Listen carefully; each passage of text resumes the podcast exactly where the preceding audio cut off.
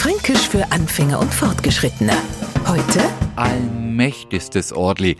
Kommt am Franken das Wort Ordli über die Lippen, noch macht das ganze Gesicht, seine ganze Körperhaltung mit. Das wollen wir sich jetzt so vorstellen. Man verzeiht das Gesicht zu einem Grinsen, legt den Kopf leicht auf die Seiten und sagt total verzückt, allmächtigstes Ordli. Zu beobachten, wenn es im Tiergarten zum Beispiel wieder mal Nachwuchs gegeben hat. Ja, sowas Glanz ist schon wirklich Ordli. Ordli heißt goldig, süß, putzig, entzückend hinreißend. Also was, was uns hier und weg sein lässt.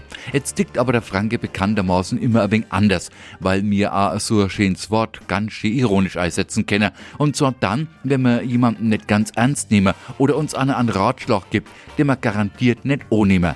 Was willst denn du von mir? Na, du bist da vielleicht ordentlich.